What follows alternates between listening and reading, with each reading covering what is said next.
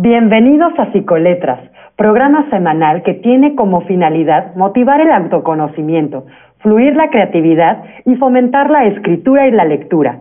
Somos Marlena Maya y Marian Contreras. Tenemos una cita todos los miércoles a partir de las 5 de la tarde. Regálate un momento para descubrir tu esencia en las letras. Hola, buenas tardes, ¿cómo están? Bienvenidos a un episodio más de Psicoletras. Estamos muy emocionadas. Hola Mar, ¿cómo estás? Creo que vamos a nuestro noveno programa en este miércoles 3 de marzo, son las 5 de la tarde, y vamos a, ¿qué, te digo? Encantarlos con un nuevo tema. Sí, exactamente, ya eh, llevamos bastantes, ¿quién lo hubiera pensado?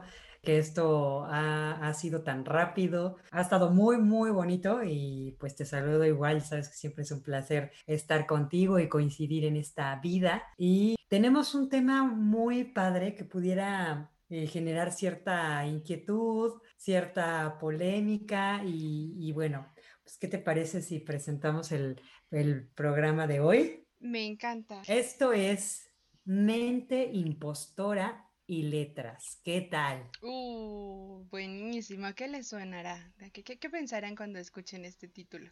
Yo creo que es un poco, como, como lo comento, polémico y se presta a muchas interpretaciones. Y hablando de interpretaciones, pues tiene mucho que ver con eso, ¿no? No sé si nos quieras platicar un poquito más para adentrarnos en detalle, sobre todo por las bases que esto tiene y eh, luego estaré yo interviniendo para hablar sobre esta relación con, pues, con la parte que me corresponde, que son las letras. Sí, es cierto, eh, lo vamos a abordar eh, desde psicología y en la parte de la escritura, pero es, creo que es algo que se puede experimentar desde cualquier profesión. En este caso, estamos hablando del síndrome del impostor. Tal vez algunas de las personas que nos escuchan ya han oído hablar de, del tema, tienen alguna noción o incluso con lo que estemos conversando lo van a aterrizar un poquito más, pero vamos a platicar sobre ello.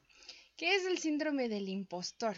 Bueno, fue un término acuñado por los 70, específicamente en 1978, por las psicólogas Pauline Clance y Susan Imes. No se trata como tal de un trastorno clínico, pues no está clasificado eh, como tal en el DSM, eh, pero es un síndrome que se precisa como un disgusto psíquico y emocional, que es directamente relacionado a una, a una emoción individual de no merecer el lugar, de no merecer los logros o las actividades que estamos haciendo, es decir, no tener un reconocimiento. La persona que se encuentra ocupando o gozando eh, ese fruto de las habilidades personales académicas, laborales y sociales siente que, que se lo regalaron o que realmente no somos merecedores de eso bueno o positivo que estamos experimentando. No sé si, si te ha pasado, Mar, ¿qué opinas? Sí, y fíjate que, que bueno, no, no tenía del todo el conocimiento, el trasfondo de eso, pero eh, ¿a quién no le ha pasado? Yo les pregunto, nos pregunto, que se sienten como eso, como un impostor, que están jugando a trabajar, que están jugando a hacer arte, que están jugando a, dar terapia, que están jugando a salvar el mundo, ¿no? De, alguna forma, lo digo específicamente por, por, el personal médico, todo, ¿no?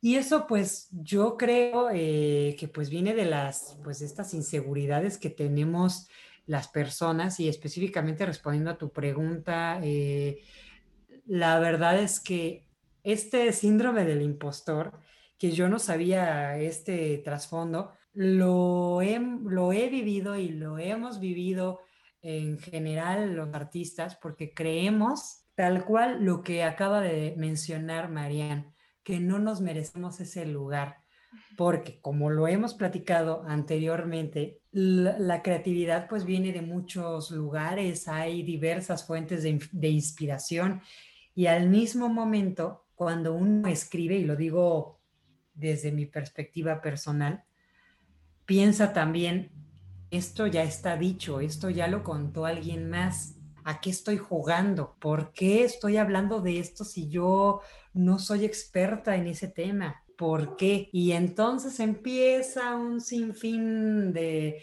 de circunstancias en las que nos sentimos em, pues inseguros, ¿no? Eh, nos sentimos que no somos lo suficientemente buenos, que incluso estamos robando ideas de otros lugares. Sí. Que estamos siendo impostores, que estamos siendo farsantes. Y pensamos también, como bien lo dijiste, eh, que no nos merecemos ese lugar. Y bueno, eso obviamente es una forma mágica de postergar, de no hacer lo que nos toca, de no hacer lo que nos gusta y lo que genuinamente sabemos hacer. Pero pues tú sabes, el autosabotaje es de lo peor, ¿no? Y pues bueno, esa es, es prácticamente la forma en la que yo lo he vivido y creo que muchas personas, no precisamente artistas, pero pero muchas personas hemos vivido. Sí, en diferente magnitud. Creo que es algo desafortunadamente muy común. O sea, las personas se preguntarán cómo es posible que si no está registrado podamos darle una definición o se esté hablando de él. Lo que pasa es que se han detectado una serie de, ¿cómo podemos decir?, síntomas eh, clínicos que causan un malestar real emocional. Tienen unas características que difieren de trastornos que ya están clasificados como tal, pero generan angustia en las personas que, que llegamos a padecerlo, ¿no? Sí, sí me incluyo porque creo que todos en algún momento hemos pensado, una de las características es que piensas que el éxito que estás experimentando en algún momento de tu vida es cuestión de suerte, ¿no? Así como de, ay, pues tuve suerte, incluso también con los elogios, no sé si te ha pasado, llegan a decirte algo sobre tu persona a nivel físico o a nivel eh, profesional y qué tiendes a decir esa modestia excesiva, ¿no? Ay, no, ¿cómo crees? Ay, no, fue cuestión de suerte. Ay, en vez de decir gracias, o sea, gracias porque mi trabajo me ha costado, porque tienes que reconocer ese esfuerzo, tiendes a hacer a un lado eh, esas cuestiones positivas que te reconoce la gente y que a veces es muy complicado reconocerte a ti mismo, ¿no? Ay, me lo dijo porque le caigo bien. Ay, es que somos amigos. Claro. Entonces minimizas un montón de cosas positivas que, que hay en tu vida. Sí. Sí, cuesta trabajo decir sí. gracias sé que soy, soy buena, o sea, cree, este, decírtelo a ti, a ti misma, ¿no? Misma. Eh, y decir, claro, sí, por supuesto, me reconozco. Sí. Me reconozco yo también.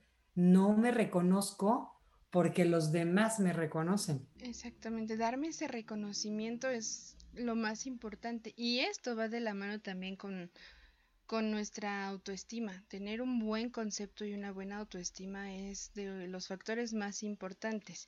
Ahora, hablando un poco de los síntomas, eh, creo que aquí podremos aterrizarlo un poquito más. Hablamos de una constante inseguridad y falta de confianza en los ámbitos en los que estemos trabajando, ya sea laboral, social, personal, este, académico.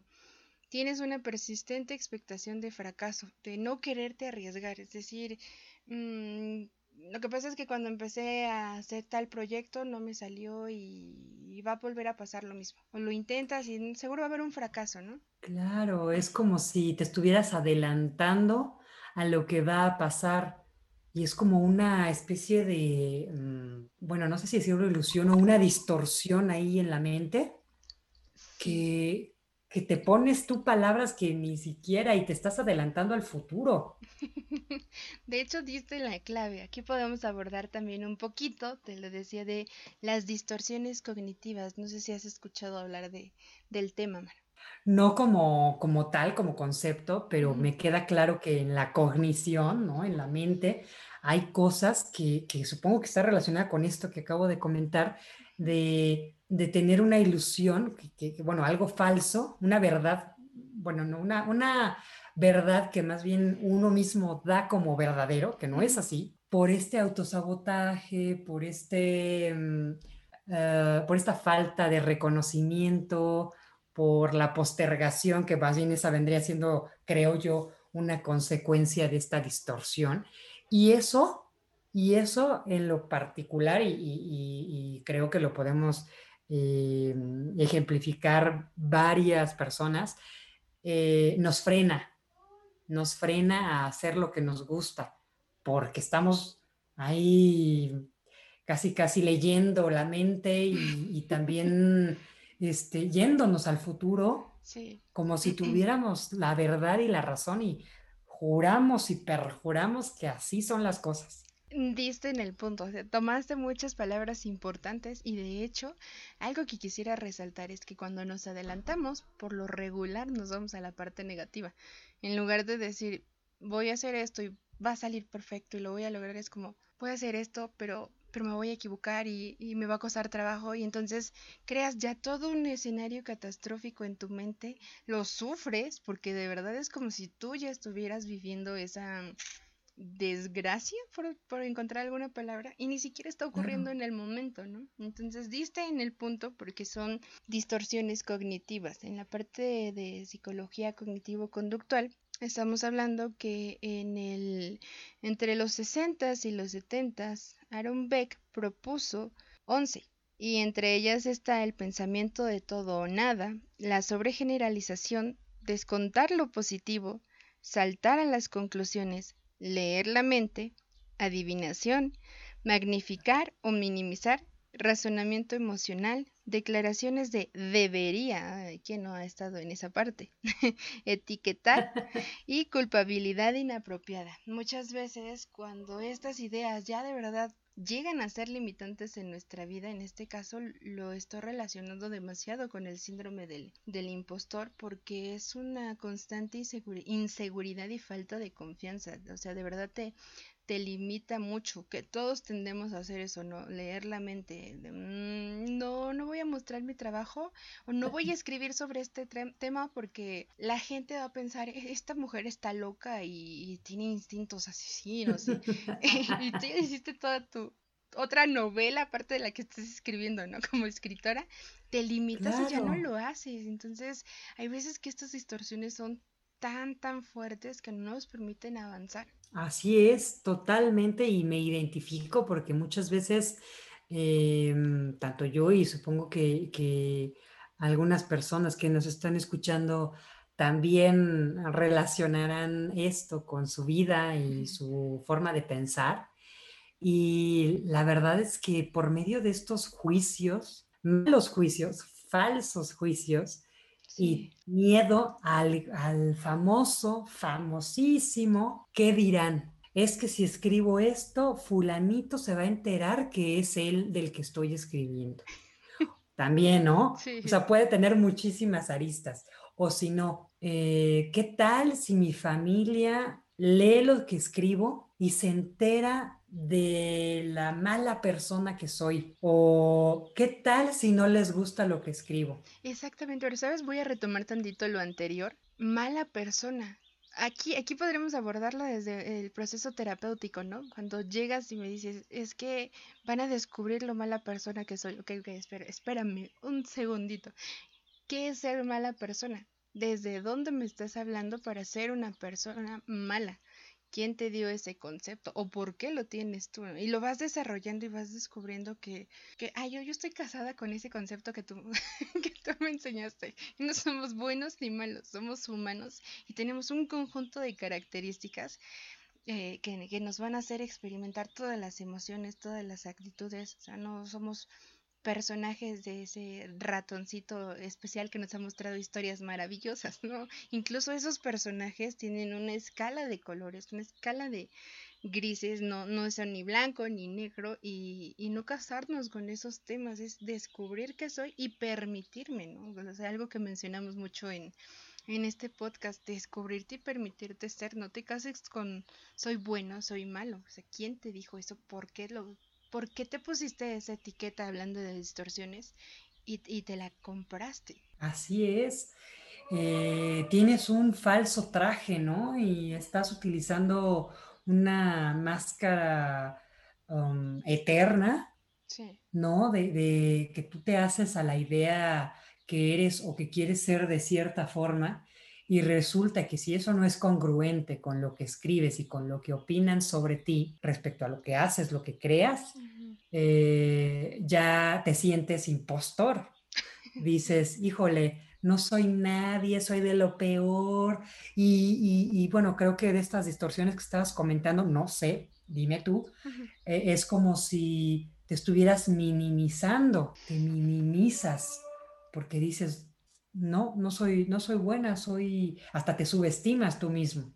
Sí, en este caso aterrizándolo totalmente con, eh, perdóname, con el síndrome del impostor, sí, sí te das hacia la parte de minimizarte, de no reconocerte, insisto, nos damos siempre a la idea de fue suerte, o sea, no lo voy a volver a experimentar. La gente va a descubrir que fue engañada, o sea, yo, yo no soy tan bueno. imagínate qué fuerte, ¿no? O sea, tú estás sintiendo que estás engañando a, las personas con quienes estás compartiendo determinado trabajo, en este caso alguna novela, algún escrito. Y aquí yo me atrevo a decir que también impacta mucho las cuestiones sociales. Creo que esa es totalmente mi percepción, no sé qué, opines. La exigencia social en cuanto a... Mm, si tú reconoces tus logros, eres una persona prepotente, ¿no? Si tú llegas a decir, es que, mira qué escribí, de verdad estoy fascinada con esto que, que acabo de crear, ay, qué presumido, ay, qué pedante. Y entonces empiezan ciertos comentarios y hay personas que sí están muy bien blindadas y les gusta reconocerse y mis respetos. Pero hay otras personas que dicen, ah, no debí haberlo mostrado, ah, ya la. Y, empiezas a, a dudar, no debí mostrar de esta manera lo que hice. Entonces, las cuestiones sociales, la envidia, ciertos comentarios también tienen un impacto para, para acercarnos a esa cuestión de no reconocernos. Por supuesto, y surge un miedo y un terror y un pánico por fluir porque sabes que la sociedad y todos los humanos somos duros y somos bastante críticos y no críticos constructivos, sino todo lo contrario, ¿no? Destruimos al otro porque creemos también, algunas personas, que tenemos la razón, quien no ha estado en esa situación, y pues disfrutamos de, eso, ¿no? De, esa de esa maldad.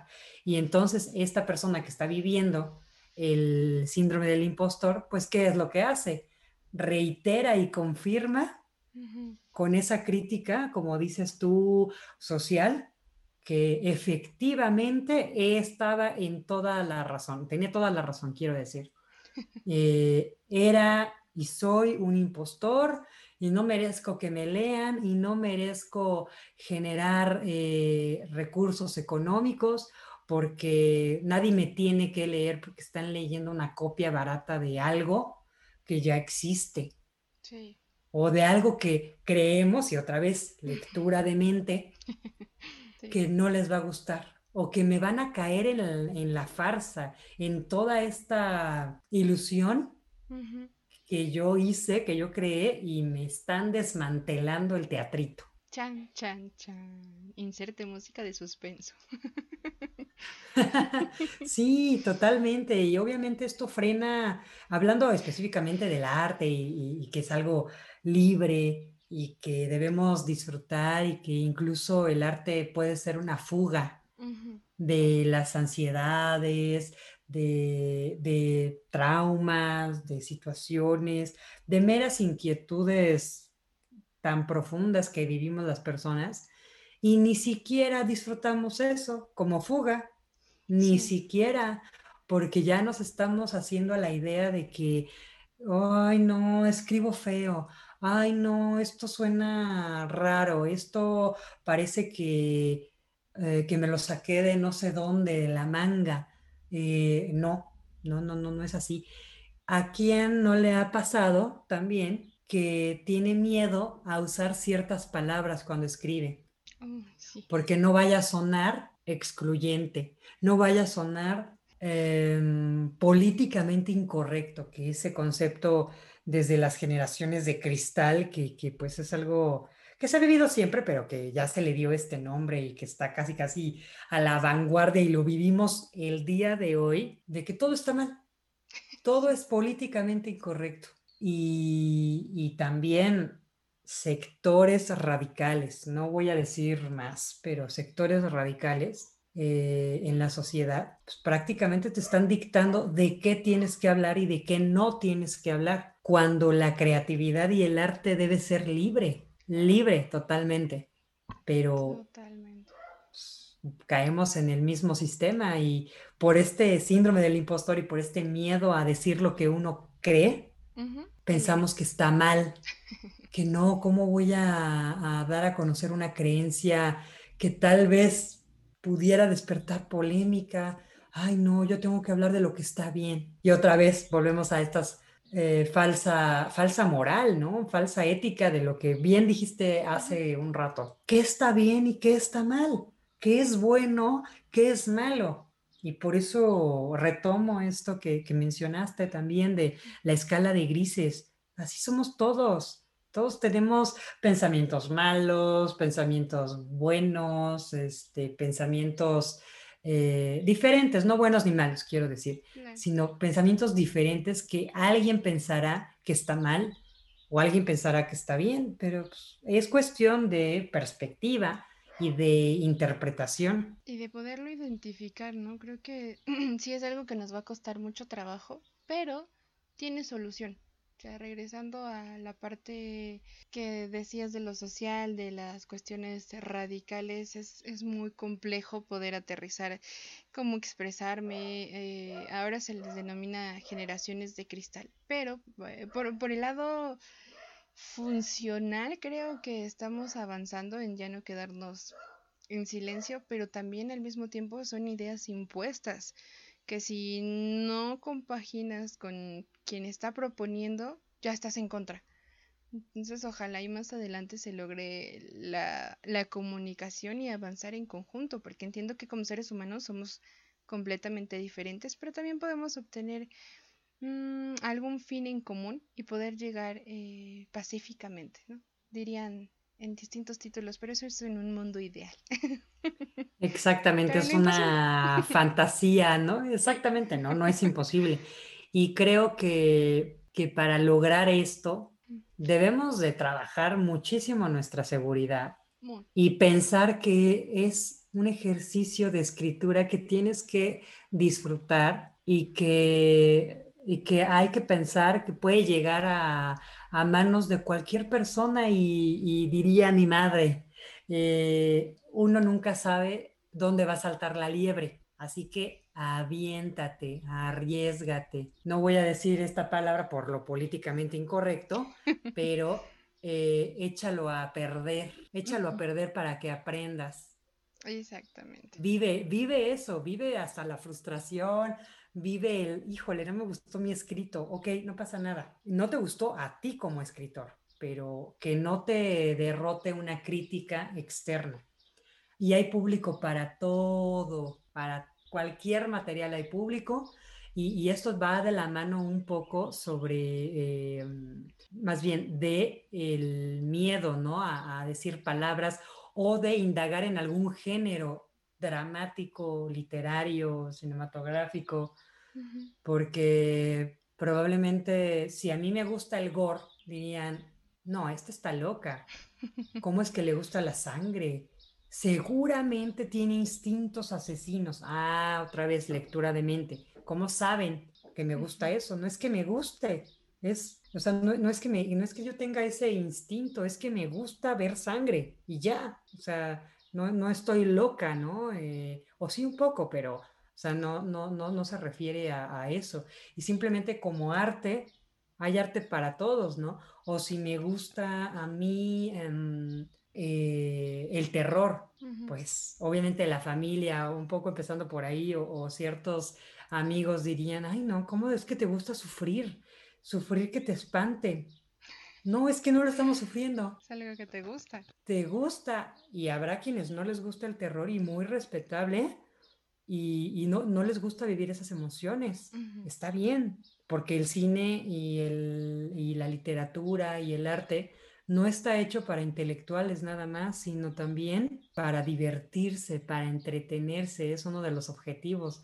Y hay que reconciliarse con esa parte, que si tú quieres ver algo que se llamaría básico y quieres suspender tu cerebro y dejarte invadir por por cosas que a lo mejor no son tan profundas, ¿qué tiene? Yo lo disfruto, lo vivo, lo amo, ¿no? Incluso, pero si tienes un mood algún día en el que te despiertas y dices, ay, hoy genuinamente tengo la inquietud de escribir sobre em, taoísmo o sobre asesinos seriales.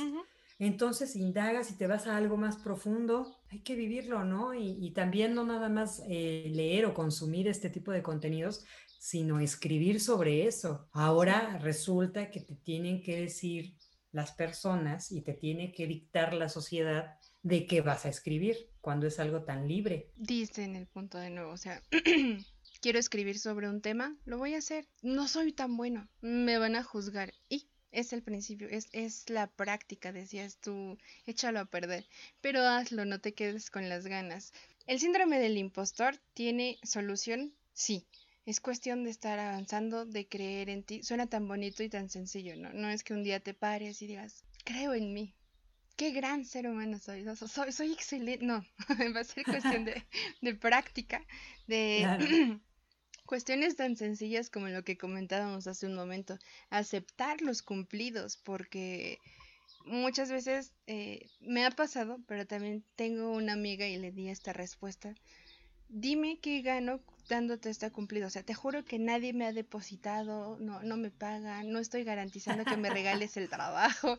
Si te estoy reconociendo, es porque veo que tienes talento, es porque veo y que lo estás disfrutando, es porque veo algo agradable y nada me quita reconocértelo. Entonces te quedas así como en un principio de y vuelve la duda, ¿no? Me lo está diciendo porque es mi amiga me lo está diciendo porque quiere quedar bien. Incluso empiezan otra vez, empiezas a leer la mente, a tener ideas que dices, no, créetelo. Entonces, la próxima vez te invito a hacer este ejercicio, María, y a quienes nos escuchan, y me invito nuevamente, la próxima vez que recibas un cumplido, di gracias. Y en tu mente ya haces todo el proceso, me, lo reconozco, es cierto, me desvelé, estuve leyendo, invertí tanto tiempo, son tus logros y no pasa nada porque los reconozcas. También al hacer algo en conjunto con otra persona, es decir, ayudarle, apoyarle, ser compañeros en determinado proyecto, te va a hacer que reconozcas porque es muy fácil no reconocer en las otras personas eh, el talento, las cuestiones positivas pero al hacerlo en conjunto también te ayuda a ver las tuyas. Es decir, wow, qué talento tiene eh, para, para escribir. Pero yo ayudé y creamos esto juntos, juntas. Entonces es un ejercicio muy bonito y es cuestión de realmente hacerlo todos los días, en pasos chiquitos, pero reconócete. Y esto suele presentarse más al principio, cuando inicias algún proyecto, cuando entras a algún trabajo, eh, alguna carrera. Siempre en los primeros pasos entra la inseguridad.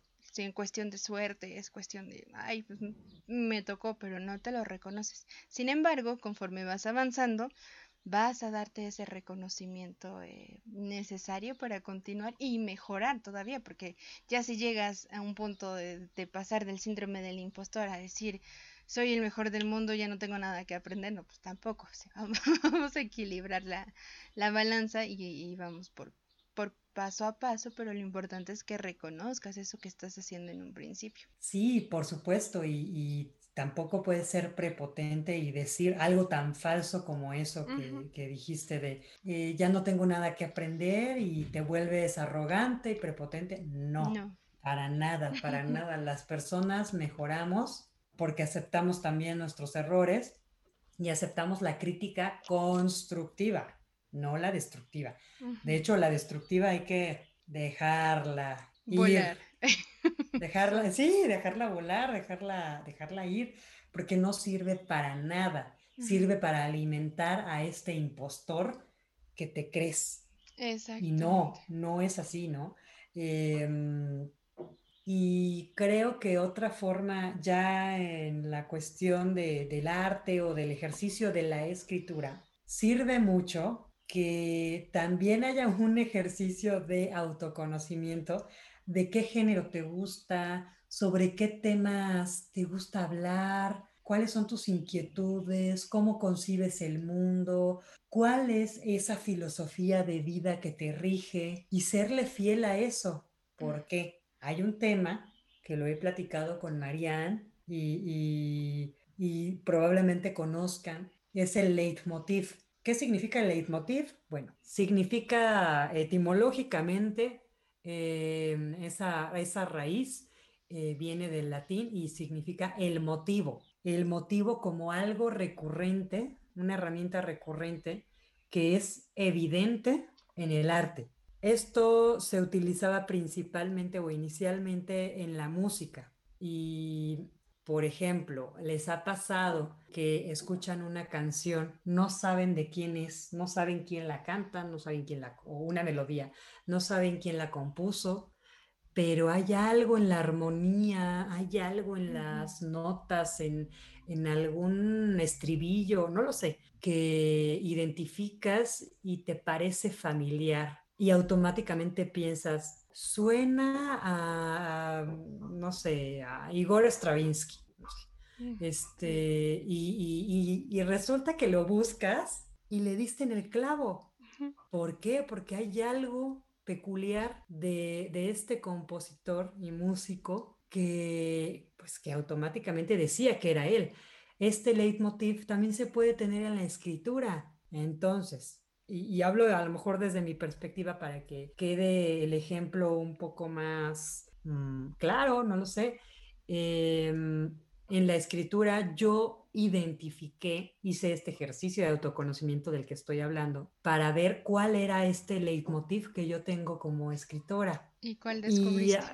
Y, descubrí, y te lo he compartido a ti, eh, es hablar de la identidad siempre del ser humano del encontrarse con uno mismo. Realmente este ejercicio del autoconocimiento me ha hecho descubrir que hablo del autoconocimiento, precisamente, de la identidad. Y te lo decía, es sorprendente, ¿no? Perdóname, es, es muy bonito que estés en contacto con esa parte, que no sé si fue un proceso largo, pero el que lo puedas definir en tus escritos es, más algo muy especial que logras transmitir por medio de las palabras. Sí, claro, y, y, sí, recuerdo los, los, comentarios, las opiniones que, que, me, que me, haces y, y, el momento en el que yo sabía que te gustaba también la escritura y leí cosas tuyas y me compartiste.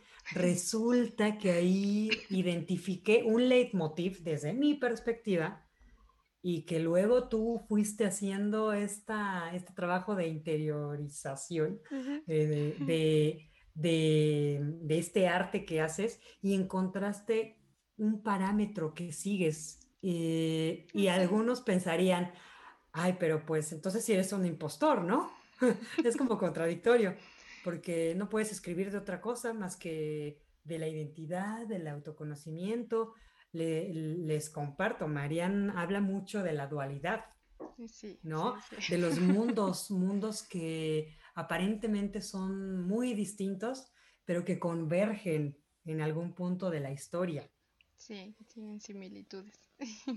Claro, ¿no? Y se identifica y entonces no es que no sepamos hablar de otra cosa, es que eso nos gusta, de eso nos gusta hablar y no vamos a permitir y nadie debería permitir que se imponga, que se imponga el arte y la escritura y que nos, nos tachen o que se tachen a ustedes mismos de no poder salir de la caja y no pensar fuera de la caja.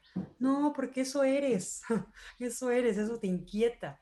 Esa es tu forma de concebir y de entender el mundo. Entonces, creo que esta cuestión del leitmotiv puede ayudar a contrarrestar la sensación de sentirte, valga la, redundancia, impostor o impostora, porque si identificas esa peculiaridad tuya, en lugar de que pienses que no puedes escribir de otra cosa y que no eres creativa o creativo, agárrate de ahí, hazte una con ese leitmotiv y al contrario, explótalo.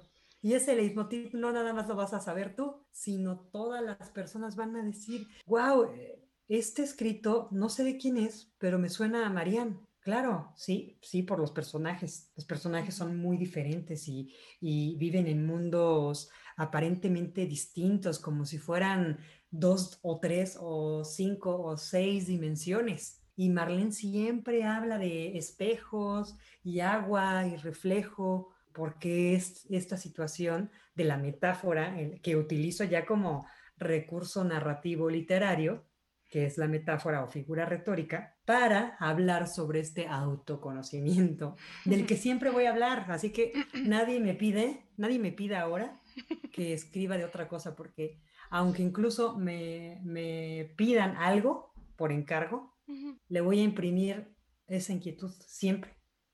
Siempre, siempre se la voy a imprimir. Y mira cómo has brincado el síndrome del impostor, que llega a presentarse igual en otros momentos, ¿no? Pero ahorita me gustó mucho lo que mencionaste porque ahí, ahí está una creencia de, no, es que van a decir que no puedo escribir de otra cosa, que yo nada más hablo de, de vampiros. O sea, chin, chin, la gente va a descubrir que, que yo no puedo hablar de otra cosa, no tengo talento. Y dices, no, ok, yo solamente hablo de vampiros, pero ya investigué, pero ya hice esto, pero ya hice el otro. Es lo que me gusta hablar y alguien lo va a leer. Y lo estoy reconociendo porque me costó investigar, porque me costó tiempo, insisto, reconocer todo lo que inviertes es un gran paso. Entonces escucharte, te lo decía también en las otras sesiones, escucharte tan, tan emocionada y decir, yo escribo de esto. O sea, yo te voy a imprimir mi esencia a pesar de que te hable de, o sea, te encargaron hablar de unicornios, pero el, unicornio va a encontrar su esencia porque se vio en algún espejo. ¿Eh, ¿Qué es? ¿Qué es el Tao? O me encanta porque me recordaste un punto también muy importante. Algo o un personaje con quien podemos aterrizar también el tema de hoy es nuestra invitada que nos acompañó el sábado pasado. Eh, nuestra escritora melancólica que nos da Brenda Brenda, Brenda Escutia. Eh, me, gustó más su definición de escritora melancólica y la presento así porque lo aterrizó muy bien y se lo, se lo reconocía en la, en la entrevista pasada. Habla de esa dualidad de, reconozco que soy una persona alegre, soy em, positiva, pero cuando escribo, lo mío es la melancolía, lo mío es esto. Y, al principio ella reconoce que, que la gente empieza con esos juicios, ¿no? De, ay, ¿por qué estás tan aislada? Ay, ¿por qué tal? ¿Por qué paf? ¿No?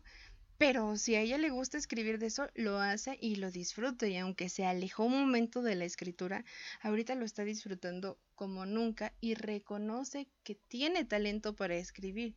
Entonces los invito a que escuchen esa entrevista en Promo Estéreo porque ha sido un personaje que nos ha dejado bastante claro que es aceptarte, que es descubrir ese proceso tan largo de descubrir tu esencia, de conocerte, de decir, soy esto, no me gusta tanto, me gusta, se puede modificar, no se puede modificar, pero soy, yo soy esto y lo voy a explotar en diferentes actividades. Entonces es, es muy padre brincar ese, esos baches de inseguridades, de cuestiones que damos por sentado y, y se puede.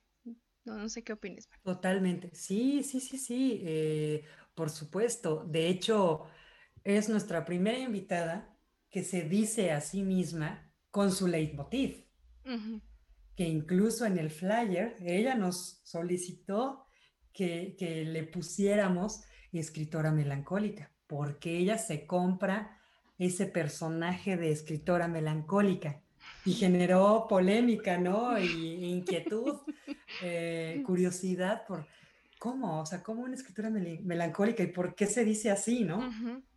Es porque está muy segura de sí misma en ese sentido y, la experiencia que tuvo en su entorno familiar y social y todo, eh, la, hizo al contrario de alejarse y sentirse impostora, a tomar, ahora, ahora sí que como dicen, el toro por los cuernos y darle la vuelta a ese síndrome de impostor. Sí. Entonces, sí, totalmente. Ya estamos llegando a nuestro final del programa pero pues yo diría que hagan este ejercicio, que vivan el síndrome y todo, porque todos son emociones y es eh, estar conociéndose, ¿no? Pero darle, la darle la vuelta, no se estanquen ahí y traten de, tener como más seguridad en sí mismos y descubran también y disfruten cuando están escribiendo, cuando están creando. Están creando para ustedes aunque dicen se crea para el otro, por supuesto, porque el otro te va a leer, pero si no empiezas desde algo personal, desde una inquietud personal, pues no, no, no va a haber esa conexión con el lector que quieres tener.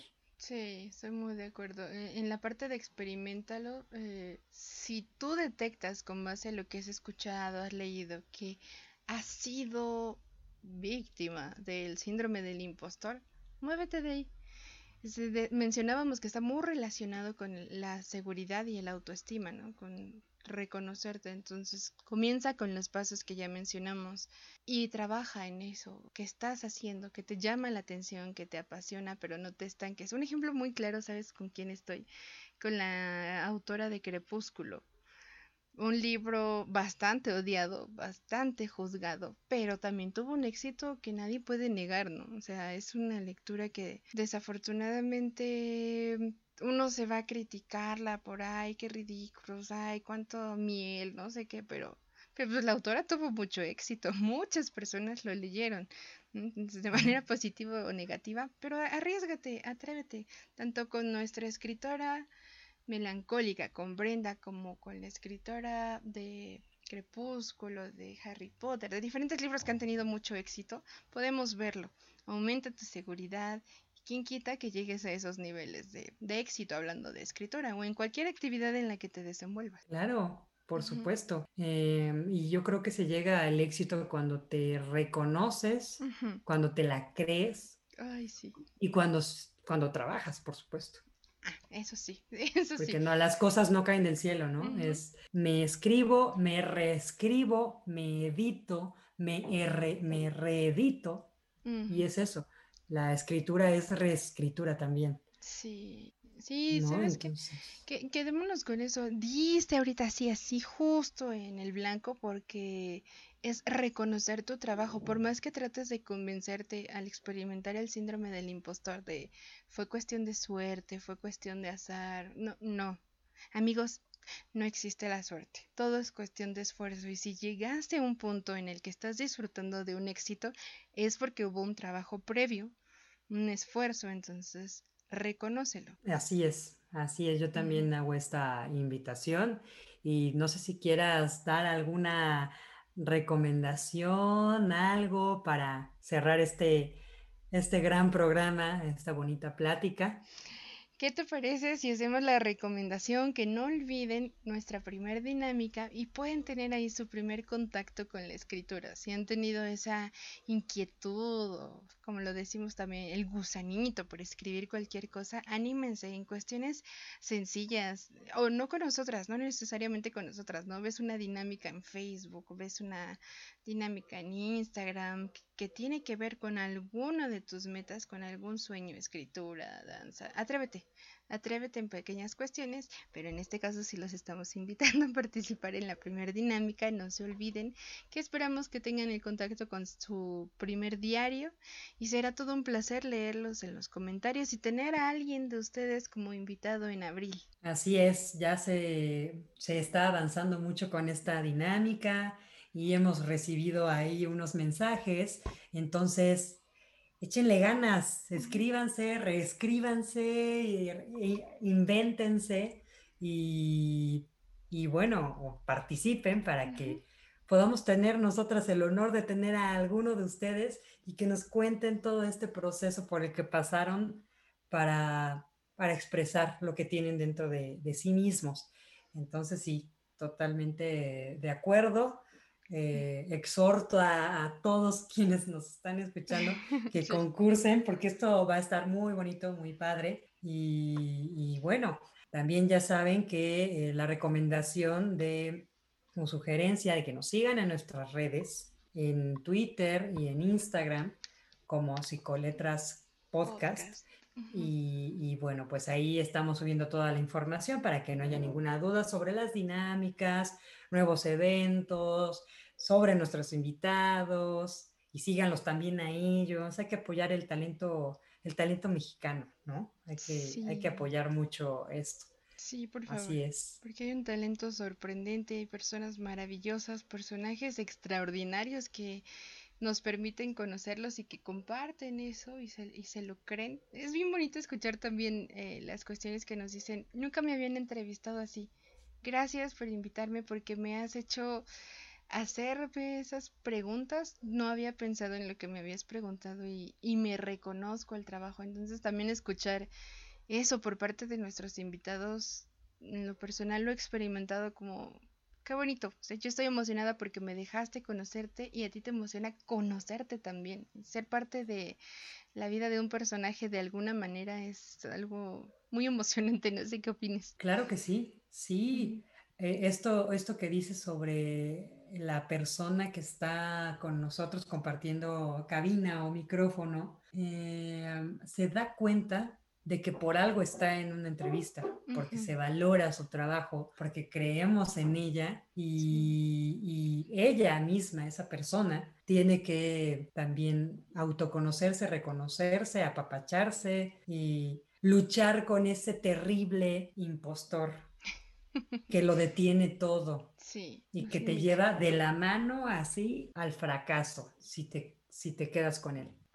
Sí, te encierra en el miedo, no te deja salir y luchar por tus sueños. Así que desháganse, desháganse de él, confíen, acepten cumplidos y muchísimas gracias. Este, ¿Qué opinas, Mer? ¿Tenemos algo más que agregar? Te agradezco mucho a las personas. Muchas gracias por lo que compartiste esta ocasión en el episodio. Siempre aprendo un montón contigo y me hiciste recordar. Y yo contigo. Ah, muchas gracias. Me hiciste recordar ese, ese leitmotiv volverme a inspirar y, recuperar lo que me gusta. Entonces, sí, así es, hagámoslo todos, que es un crecimiento constante día con día. No se domina esto, ¿eh? No. No es que se domine. Es cuestión de trabajar en tu seguridad, en todo tu estima y reconocer tus logros. Vamos por eso. Así es, así es.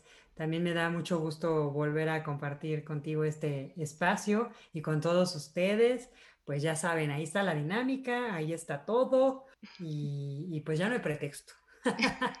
Exactamente, no más pretextos. Muchísimas gracias, Man. Muchísimas gracias a quienes nos regalaron un poquito de su tiempo. Nos estamos escuchando el siguiente miércoles a las 5 de la tarde con un tema sorpresa. Así es, y también nos vemos en Promo Estéreo, ya saben, todos los sábados a las 6 de la tarde, totalmente en vivo cada semana un invitado diferente. Así que ya lo saben. También sigan las redes de Promo Estéreo. Exactamente. Los esperamos. Muchísimas gracias. Que tengan una excelente semana. Igualmente.